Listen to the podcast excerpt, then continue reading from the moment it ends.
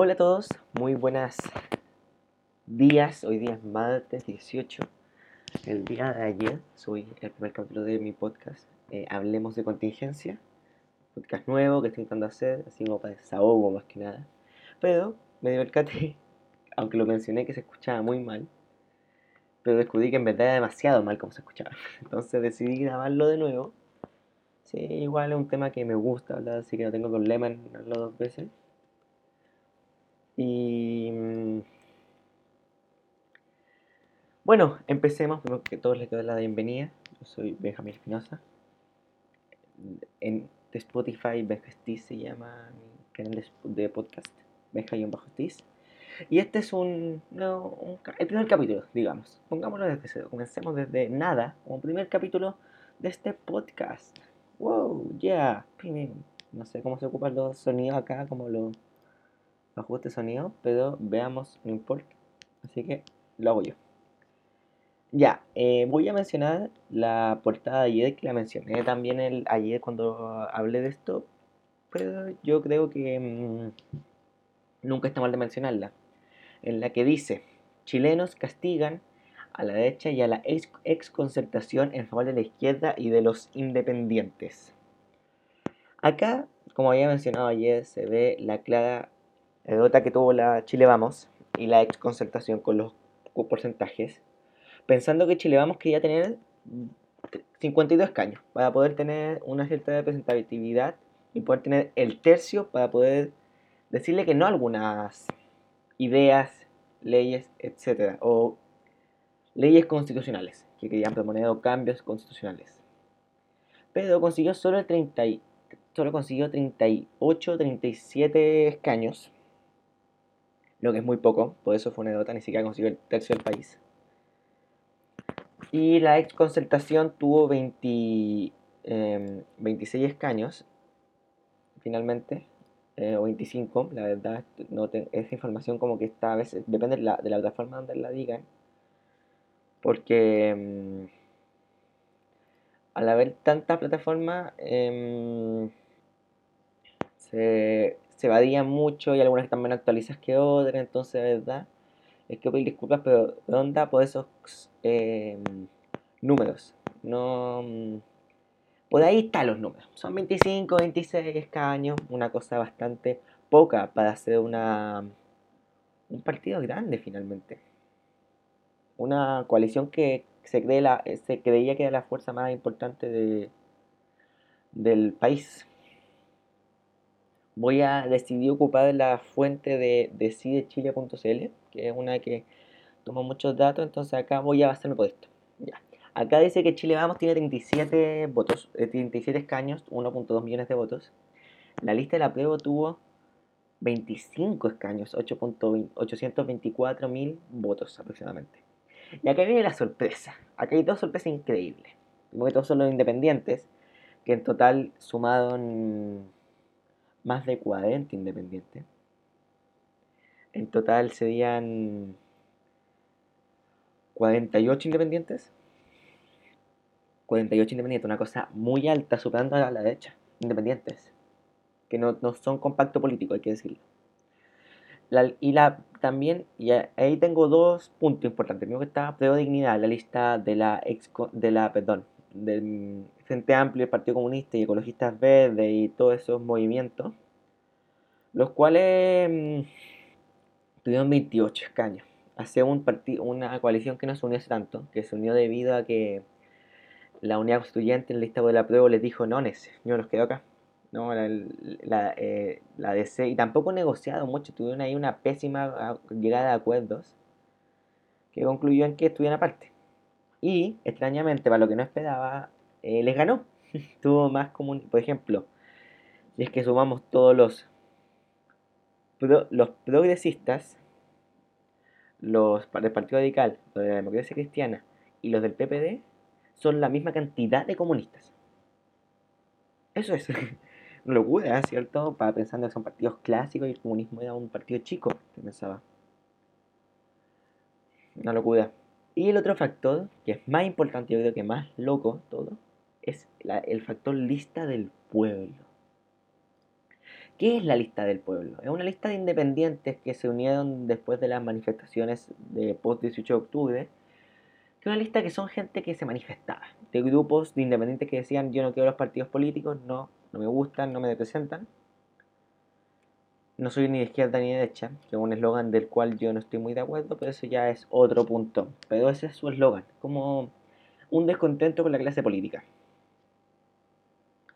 Finalmente tuvieron 27 escaños, superando por dos escaños a la, a la lista de la prueba y estando uno más abajo de la pro dignidad.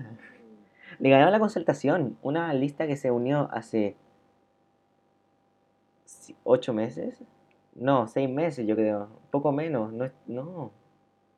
Así que se unió tan poco, tuvo más escaños que una coalición que gobernó el país por 20 años. Entonces eso es como un síntoma que dice, oye, no me gustó lo que hicieron en 20 años. No quiero eso. No, y espero que podamos cambiarlo. Eso es lo que dijo finalmente la lista del pueblo y ese es el eslogan y el cambio que proponen. Em, entonces, algo muy rígido, yo diría, sigo ocupando lo que dijo lo, la Leo de rígido, eso de la lista del pueblo. También está lo independiente por la nueva constitución, que tuvieron 11 escaños, algo muy importante para ser una lista independiente. La lista del pueblo lo vemos como mucho inferior la lista del pueblo, pero ya tener 11 es algo muy grande. Los 27 es una locura ya, una cosa que es como una locura. Entonces son pactos que se unieron de gente que no le gustaban los políticos, la, la clase, la entre comillas clase política, no le representaba y eso fue finalmente un descontento general. Ganó mucho independiente, ganó gente. los ganadores de esto, son claramente la izquierda, pero más, más los independientes. La izquierda, porque. Mm, la izquierda, no la izquierda, la izquierda. Debido a que. Mm, eh, a que superaron a la centro izquierda, que era un partido más grande supuestamente, de los cuales los aislaron, porque según yo los aislaron. Y aunque igual hay muchas cosas, pero finalmente quedaron aislados como los que iban a perder el voto, no, lo que no iban a funcionar, pero les ganaron. Entonces, yo por ejemplo veo este podcast está siendo grabado un poco después de lo que grabé el otro, o sea, un día después de lo que grabé el otro, y yo veo que ya se bajó Jimena Rincón, se bajó um, Evelyn Matei la derecha, que ya otro síntoma de una clara pelota que ni siquiera le he mencionado mucho, pero fue gigantesca. Y se dice que se puede bajar tal vez el Edaldo Muñoz, la Bola Narváez, no sé, lo he visto. Estaba haciendo cosas del colegio, así que no estaba viendo las cosas, la red social y lo que han publicado nuevamente, pero no sé si sigue o no en cadena porque ayer se comunicaba que no. Em, entonces, está en crisis. Yo creo que em, estamos. Voy a ocupar la frase que dijo Fernando Paulsen sobre lo que pasó en los constituyentes y también pasó con alcaldes, gobernadores, concejales también, que fue que el domingo pasado, o el lunes, o el domingo pasado, así muy tarde, o el lunes ya en la madrugada, muy temprano, fue el fin de la transición, de la transición. Fue el fin del proceso post-dictadura, fue el, fin de eso. Teníamos una constitución que afirmaba, y es el fin de eso, es, la, la voz del cambio con respecto a eso. Entonces me sorprende la verdad. Y esperemos que, que tengan cosas buenas, la verdad, con el tema de la constitución, que sea una constitución que representa a la mayor cantidad de la gente posible, que sea una constitución, según mi opinión, feminista, que avale los derechos de, la, de las disidencias sexuales, de la... Em, de la de los inmigrantes también hay que ver el tema inmigrante que sea respetado para mí que los derechos, el derecho al agua, que se respeten otros, el, sistema de gobierno, que dimos cuenta que claramente no está funcionando. Entonces, eso, tengo fe del nuevo proceso. Y acá vamos a pasar al cambiar de tema, a un tema también muy importante que son las gobernaciones. Uh. Obviamente, eh, que lo voy a hablar un poco bajo el centralismo. Yo soy una persona que vive en Santiago, región metropolitana que mm, conoce la verdad y la verdad este podcast no, no, no soy una persona que se informe mucho de la... Soy la representación del centralismo finalmente, yo estoy muy en contra del centralismo, creo que tenemos que descentralizar el país, pero soy la representación del centralismo finalmente, eso es. Entonces, em, la, eh, voy a hablar de la región metropolitana, voy a mencionar un poco la región de Valparaíso, pero ese día, otra no cacho mucho. Pero sé a, en a ciencia, sé en general lo que pasó, la verdad. Por cosas que he escuchado, la verdad, pero les voy a decir ahí, les digo que no es mi tema. Vamos a comenzar con la gobernación de Valparaíso, con Mundaca. Yo creo que acá es un tema veloz de hablar, finalmente. En Valparaíso se sabía que Mundaca era el favorito. Lo digo Mundaca, Revolución de Frente Amplio el favorito. Porque tiene una trayectoria y porque en las primarias había escuchado que le había ido muy bien y se veía una gran victoria. Pero lo que no se esperaba, eso sí, lo que fue una sorpresa para todos y todas, fue que ganara en primera vuelta. Yo creo que tal vez para los de Valparaíso no fue tanta sorpresa, pero para, para nuestro centralismo de Santiago fue una sorpresa, yo. Yo creo que no se esperaba una victoria en primera vuelta, yo creo que se asumía una segunda vuelta pero y llegar a la, mitad, un poco más de la mitad de los votos es una cosa muy importante, habiendo más de dos candidatos. Entonces, muy bien por Mondaca y muestra un poco las ganas de cambio. Pensando en que tenemos gobierno de derecha y el intendente actualmente es de derecha. De Chile vamos. Ahora vaya a ir a la gobernación de Santiago, de región metropolitana. Donde vemos también algo muy sorprendente, yo creo. Teníamos los candidatos que eran eh, Frecia Kilodran, Natalie, Natalie Hoing, ese, nombre me cuesta, es un nombre que me, que, me, que me gana, me gana siempre. Pero Natalie Goignant, Goignant, Ojo Edwards, Ricardo Martínez, Pablo Maltés, Cadino Oliva y Claudio Acá se veía una cosa clara, para mí lo que yo escuchaba y lo que leía, que era que llegaba a, segunda vuelta Odego y el segundo pues estaba peleando entre Padot y Maltés. Eso era lo que yo sabía antes. Yo tenía miedo del factor Maltés, la verdad. Maltés no es un político que a mí me siento cercano, no tampoco Pamela Giles, pero yo tenía miedo del factor Maltés y los nietitos y todo ese, ese grupo. Pero nos dimos cuenta, como dijo el alcalde de Goleta electo, eh, el Jadwe, eh, parece que los nietitos, los nietos no votaron. Entonces, eh, mostrando que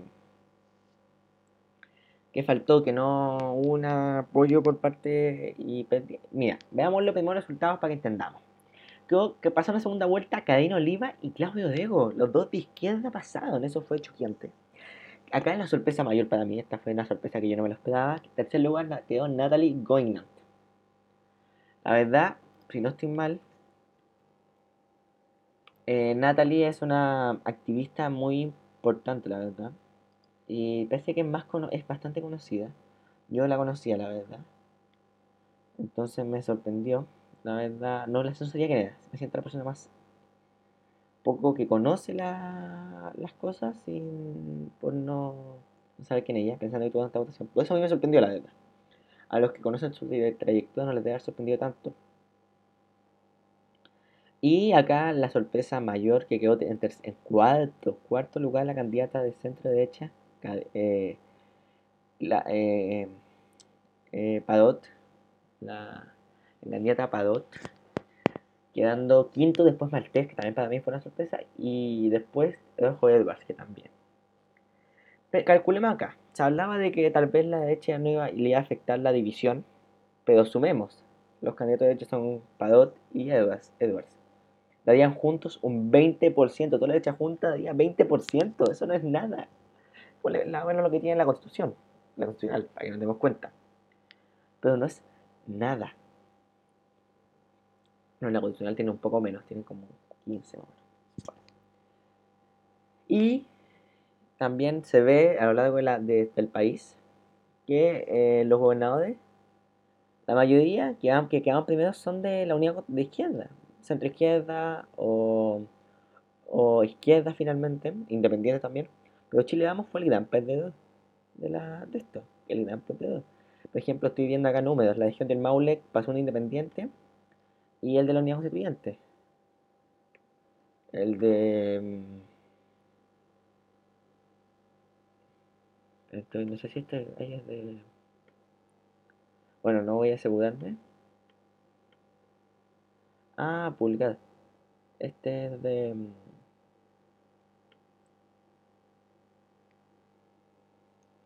bueno, pero en general los ganadores son la, mm, la izquierda en esto normalmente. Ah, y quedó formado un inciso de lo que pasó en la constitucionalista. Para que nos demos cuenta qué pasó más o menos, cómo fue lo grave, es que la DC de los 155 consiguió dos representantes. Dos. Dos representantes. El Partido Comunista, nueve. No, siete, perdón. Y Evolución Democrática, nueve. Para que nos demos cuenta que lo, cómo les, les fue a los partidos tradicionales.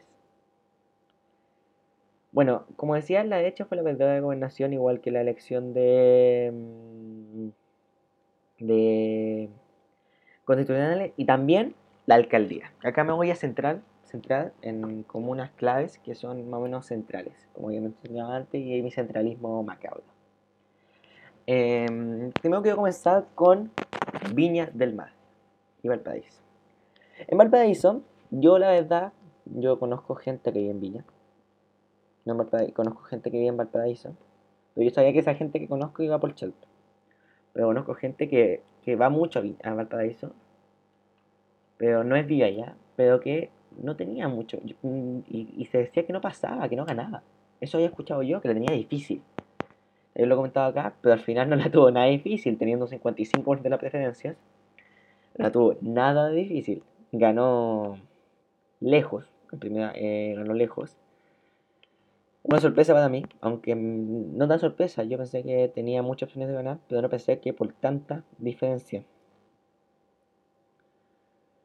También eso yo creo que, hablando de Valparaíso, que fue sorpresa, pero no tanta, pero Viña del Mar parece que fue una sorpresa. Teníamos la candidata oficialista, Andrea Molina.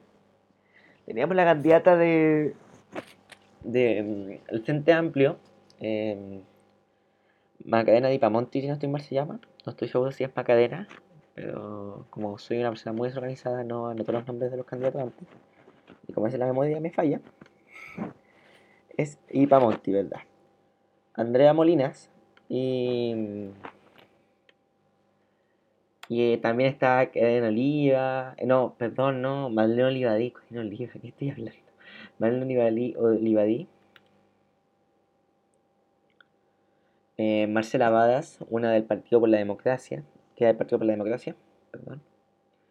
Em, habían, también estaba eh, Ricardo Batuón, que era un ex, un ex em, eh, de, de la Armada Marítima. Pero la sorpresa fue que al comienzo de la elección, cuando se comenzaron a contar los, los votos en el plano se comienza a contar, iba ganando Andrea Molina. No por tanto, pero iba ganando. Tiene una diferencia. Pero después, y ahí yo dije, y yo veía que yo dije, va a ser una elección peleante para Monti Molina, que yo sabía que eran las candidatas fuertes. Pero puede ganar Molina por la división de la izquierda, que es lo que afectó porque acá estaba Badas. Aunque igual el voto le quitaba altos votos a Molina, pero estaba la del Partido por la Democracia que quería quitar votos. Yo dije acá van a estar voto a voto. Pero después veo el, después veo los posteriores cómputos, conteos, y, no están voto a voto. Ganó con un 40 contra un 20%, casi que la duplicó, un poco menos del doble. Una más, una gran victoria fuerte. Pensando que la actual alcaldesa Virginia de Ginato no se postulaba, pero sí era derecha, tenía su candidata que la representaba. Sorprendente, la verdad yo creo que tenía pocas opciones de ganar la, la, la, si hubiera postulado de Inato no ganaba. Hubiera sido más la diferencia. Para Andrea Molina yo creo que tenía opciones, porque es una política con experiencia, una candidata. Y está muy contra una mujer joven. Entonces, no, yo, no, yo la verdad, al igual que toda esta elección, me sorprendido muchas cosas. Para mí fue sorpresa en muchas partes. Sé que yo había escuchado el, el sonido popular que decía que querían cambios, pero yo pensé que la una no se iba a reflejar tanto. Fue una opinión que, un, que me equivoqué, lo sumo. Y yo creo que eso terminando de hablar de la quinta región, me voy a mi región metropolitana y quiero comenzar hablando por la reina, la derrota de la centro izquierda. Acá se postula, acá hay un candidato único de la izquierda, que es Ada Campos contra Juan Manuel Palacios. José Manuel Palacio. Palacio, el candidato Palacio, no sé si Juan o José Manuel. José Manuel, ¿cierto?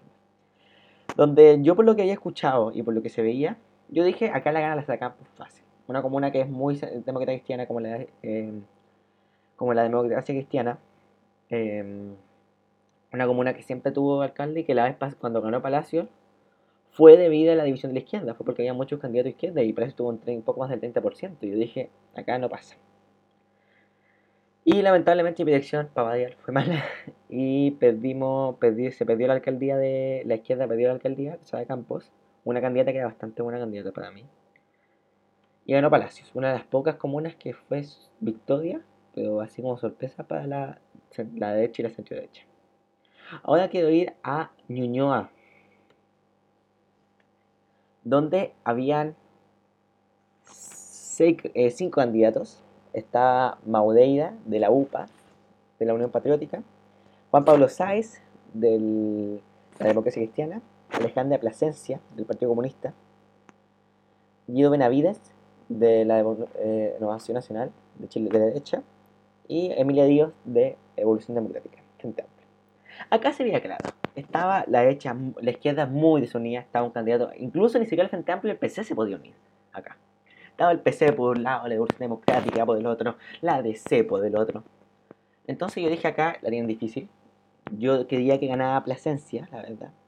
Pero, no, la verdad quería ganar Emilia Díaz, la veía más capaz. Pero Plasencia me gustaba también. Pero yo dije, dos candidatas fuertes, mmm, no tienen mucha opción. Pero pensemos, mira, les voy a, antes de decir el resultado específico, voy a sumar el resultado de todos los candidatos de izquierda. Juan Pablo Sáez, Juan Pablo Sáez más Plasencia y Emilia Díaz dieron un total de aproximadamente 67%, 68, más o menos. No, 69, perdón, 69%. Imagínense. Imagínense.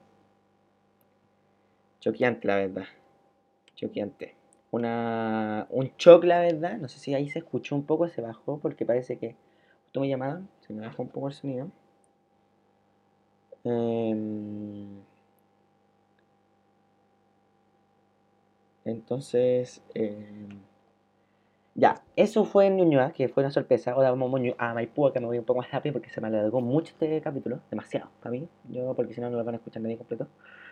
Em, donde tenemos a Maipú, donde la, la Katy Badiga, la, actual alcaldesa de una de las favoritas, pero, la, pero perdió la alcaldía, eh, ganándole Tomás Fudanovich, un candidato que era poco conocido, no se esperaba mucho esa elección, porque había de nuevo había muchos candidatos de izquierda, pero sorpresivamente ganó Fudanovich y duplicó la Katy Badiga, y quedó, quedó casi quedó tercera contra un ecologista. Entonces demuestra mucho que el descontento con la. y muestra mucho que no, que no se quería alcaldes como la categoría, alcaldes que son populistas, alcaldes que no. Entonces Bodanovich masacró en Maipú por eso finalmente. Y es una muestra de los independientes, porque la izquierda, y aunque se autodenominan la lista del pueblo, por ejemplo, y la izquierda y derecha tiene una mirada mucho más de izquierda, y de izquierda, no centro izquierda, izquierda lo encuentro muy positivo. Yo encuentro, yo creo que es bueno a veces mirar su ideología y entender que estamos de acuerdo, porque lo, lo único que vamos a ver es la constitucional. Es lo único importante finalmente. Que con lo que damos acuerdos. La. De igual manera, la tenemos, voy a hablar de la alcaldía ahora de. de Providencia, donde ganó acá está más o menos claro. Voy a, ver, voy a hacer rápido acá. Iba Belín Matei, de la UDI, eh, Verónica Pardo, independiente. La materia de partido conocida, Verónica Pardo había sido salido conocida hace 5 meses, había sido comenzado a salir conocida muy poco. Se vio un favoritismo claro a Matei, veía que iba a ganar por mucho Matei, pero fue 55 contra 45. Verónica Pardo consiguió 38.000 votos. Para una candidata en 6 meses, es una locura, es mucho.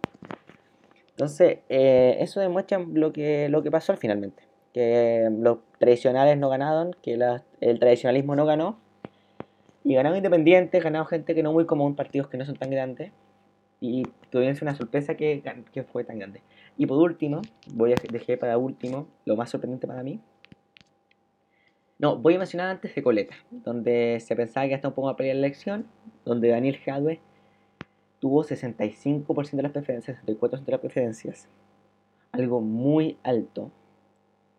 Contra Smoke de la UDI, José Mesa de Republicanos. Esta es su tercera elección. Y entonces eh, fue muy alto y mostrando una gran poder de Daniel Javier. Ahora voy a la comuna que fue la sorpresa, que yo creo que todos sabemos de qué estamos hablando, que es Santiago. Santiago. Acá yo soy de esta comuna, yo tenía mi candidata. Ya dije que era como dando el género, ahora más mi candidata. Bueno, queda la victoriosa la alcaldesa electa, pero se había peleado. Había candidato de izquierda, estaba Morgado, Neida, Helmut Kramer. Entonces eran candidatos que, por ejemplo, Neida hacía un proyecto que sacó un 9%, Kramer un 4%. Y es una elección de alcaldes puede matar a un candidato. Literalmente. No, no literalmente. O sea que simbólicamente puede matar la elección del candidato. Perdón. Pero acá comenzamos el conteo. Iban voto a voto. Sorprendentemente iban muy voto a voto. Por ejemplo, una mesa de esa aplicación ganó por un voto la Hasler. Y así. Eh, Alessandri ganaba otra mesa. Entonces iba ganando por, por 0,5 décimas. Y Alessandri. Estaban combo y combo. Literalmente combo. No, no literalmente. Estaban así. Aunque igual como que si es que un estado de frente, además que estaban como como. Me imagino los dos ahí peleando. Ha sido chistoso. No, aunque después de que dijo mira, que mienta comunista y su, todo su machismo de Alessandro, bueno, ya. Eh, entonces después comenzó a cortarse un poco la diferencia entre Harley y Alessandro. Y después se alargó un poco la diferencia. Yo ahí estaba en mi casa viendo y decía, no, perdimos la alcaldía, se perdió. Pues después comenzó a cortarse, hasta que llegó un punto que se dio vuelta. Subió 3 puntos de diferencia en, una, en, un, en, un, en un 5%. Eso fue mucho. Y después se comenzó, se acercó un poco a Alessandri, sigue acercando a poco a poco y después se amplió la diferencia, ya siendo idemontable para Alessandri. Pero es sorprendente acá. Y Darcy Harlet, una miembro del Partido Comunista Economista, de 30 años, joven, mujer, comunista, es como el estereotipo hecho. Lo único que falta que sea una disidencia sexual y ya tenemos así, si es que disidencia, sería así el eslogan del estereotipo y del, de la homofobia y del no, de la fobia hacia algo. No de la homofobia, perdón, es que está muy temprano.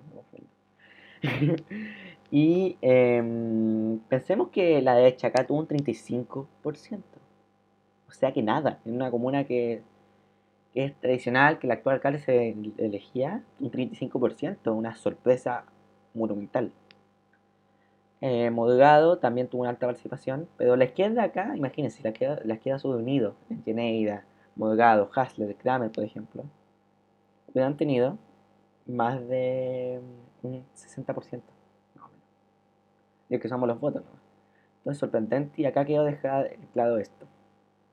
La, los ganadores son la izquierda. Finalmente, el municipio de Santiago lo demostró. Tenemos, en Santiago tenemos la primera alcaldesa comunista, sí, Hasler. Em, para que nos jugamos la guagua. No, pero no, eso no pasa. Eso son mala fama del Partido Comunista. Por acaso lo está diciendo Lo digo yo nomás. Em, entonces, una victoria, Santiago demuestra la pérdida de Alessandri. Alessandri no ha salido, no, no ha dado declaraciones desde su derrota. Hoy día, martes, hasta esta hora, que yo comencé a grabar el podcast, no ha habido declaraciones. O sea, mandó un Twitter felicitándola, pero ni nada más. Sorprendente, la verdad. Eh, sorpresa en Santiago. Y el factor lista del pueblo independiente, que para qué decir, que muestra el descontento con la clase política, el descontento yo no te quiero más, tú te vendiste, tu concertación te vendiste, tu concertación te transformaste, fuiste todo lo que jugaste a destruir. Y yo creo que me quedo con la frase que hizo Fernando Paulsen, este es el fin de la transición. Y yo creo que hoy en día este es un mal, este es un antes y un después electoralmente hablando. Yo creo que Chile después de esta elección nunca va a volver a ser el mismo. Políticamente hablando, esto se parece nomás a la elección de 1966, como escuchaba alguien, que después lo investigué, donde ganó el, oficialismo y ganó acá, ganó la oposición, totalmente. La oposición de izquierda, de izquierda. Entonces, una sorpresa total, y con eso dejamos, yo creo, el capítulo con la incertidumbre sorpresa. El próximo capítulo lo más seguro es que sea, porque vi el apoyo cuando subí el que estaba con mal audio, lo más seguro es que sea el viernes o tal vez mañana, porque mañana sea el cierre de la de las candidaturas, pero el viernes feriado, así que es más fácil para mí grabar, o si no el jueves, para que tengamos ahí todas las candidaturas y podamos comentar los presidenciables, las primarias, quiénes son, quién va a ser el próximo presidente de Chile, qué creen, y tal vez ahí tengamos un invitado. No sé, lo, lo estoy pensando, estamos viéndolo, pero nunca sabe. Así que acá hasta acá nomás. Los dejo, síganme en Spotify, benja-stis. Voy a publicar esto en, Instagram para que no vean. Me pueden seguir en mi Instagram, benja-stis también igual que el, Twitter, y el Spotify, y en Twitter, que es Benja Stis, sin el guion abajo.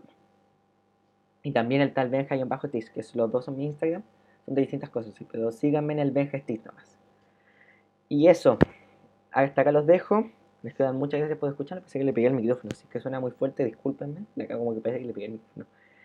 Eh, así que eso, muchas gracias. Nos vemos en el próximo capítulo de Hablemos. Hablando, Hablemos de contingencia. Me olvidó mi título, mi título, ¿no? Que nefasto ya. Nos vemos próximamente.